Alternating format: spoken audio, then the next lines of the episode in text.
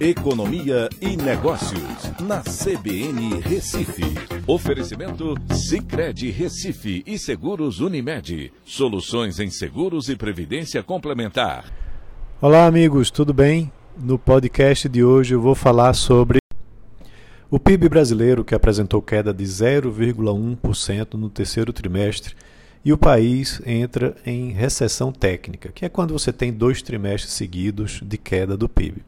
Apesar do setor de serviços ter apresentado uma recuperação com uma elevação de 1,1% nesse período, o setor agrícola foi o grande responsável pelo resultado, com uma queda de 8% nesse mesmo período. Vale lembrar que o setor agrícola, até antes da, da pandemia, representava somente 5% do PIB brasileiro. Mas nos últimos anos, e principalmente em 2020 e 2021, sua participação cresceu para um patamar que deve ficar em torno de 8% em 2021. Isso por conta do fraco desempenho tanto da indústria como do setor de serviços.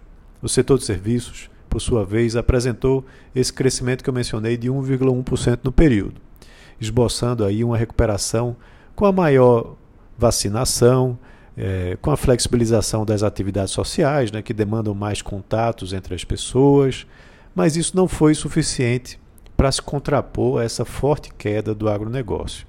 A queda do agronegócio, inclusive, impactou diretamente as exportações, que caíram 9,8%, junto com a queda de 0,1% dos investimentos, isso olhando pelo lado da demanda mesmo com o consumo das famílias e gastos do governo que foram positivos de 0,9% e 0,8% respectivamente, esse resultado não ajudou né, para que o PIB eh, não caísse.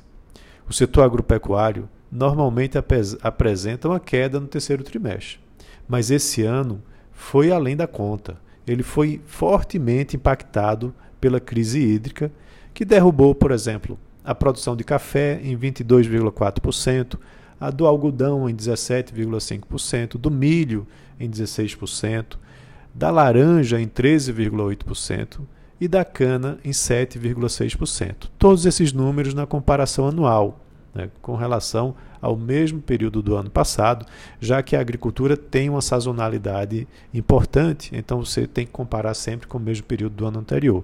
E todos esses itens tem um forte peso tanto no agronegócio como no PIB.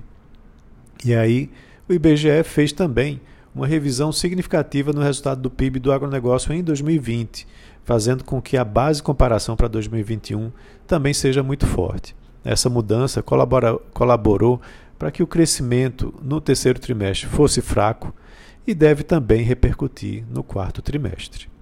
Então é isso. Um abraço a todos e até a próxima.